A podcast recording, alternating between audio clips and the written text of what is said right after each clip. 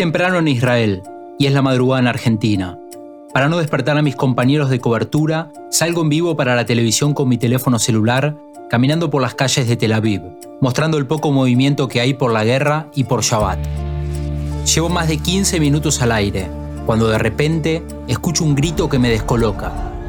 Un hombre de seguridad, armado, me pregunta qué hago tomando fotos. Estoy saliendo en vivo para la Argentina, le respondo, mientras me apunta con su arma y me grita. Intento calmarlo, pero no me entiende. Es que en la guerra cualquiera es una amenaza. He's alive from Argentina. Yes, I'm journalist. You have permission to to make photo here?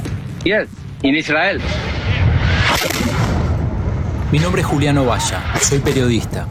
Trabajo en un canal de noticias en Argentina y estando de vacaciones en una playa me fui a cubrir una guerra por primera vez en mi vida.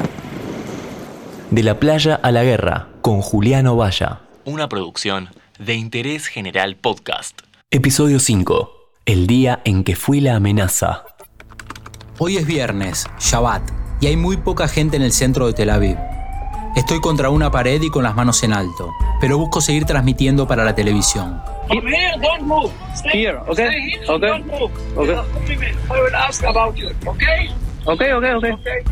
Quédense al aire, les pido, por favor. Sí, sí, sí, Y parece que fue- está haciendo un llamado, sí. claro. No, close, ok. Ok, ok. Ok. Bueno, a ver, Puedo, guardo mi teléfono, guardo. guarda, guarda el teléfono, Sí. Julián.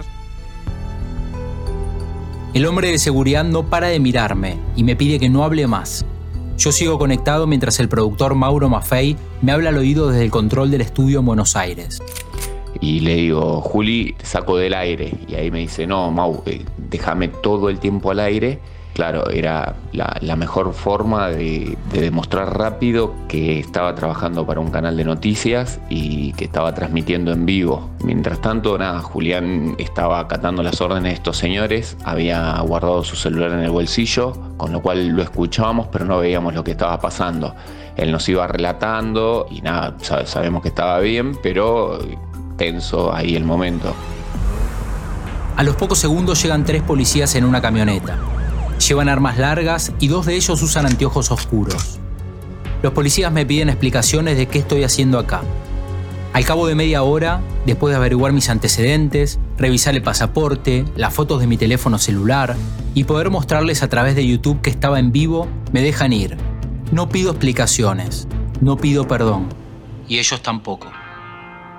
Me voy caminando sin mirar hacia atrás. Llegó el día de irnos de Israel. Ahora estoy en la camioneta, otra vez en la ruta, la misma que me trajo hace más de 10 días. Volvemos a hacer todo el mismo recorrido que había hecho solo, pero ahora en equipo. De nuevo en Jordania, y como gran bienvenida otra vez a este país, el taxi que tomamos en la calle tiene colgada una foto de Saddam Hussein. Llegamos al hotel, nos revisan todo, nos abren las valijas, incluso no nos dejan pasar ciertos elementos a la habitación, como el trípode de la cámara, por ejemplo.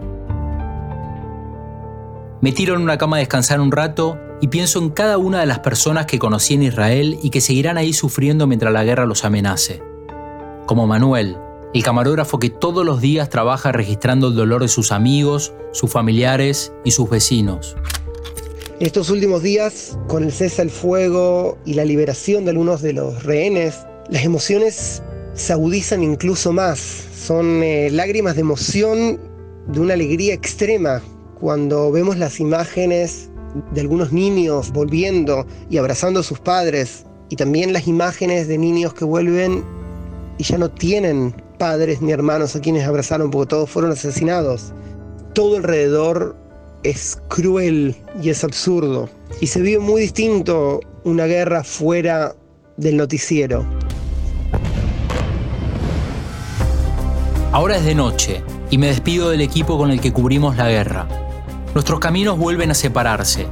Ellos viajarán directo a la Argentina y yo me volveré a España, pero no a la playa. Es que los días pasaron y ahora encuentro a Madrid ya decorada con la Navidad y con un poco más de frío. Y aunque las marcas del sol se empiezan a borrar de mi piel, las de la guerra seguirán por mucho tiempo más. Por mucho tiempo más.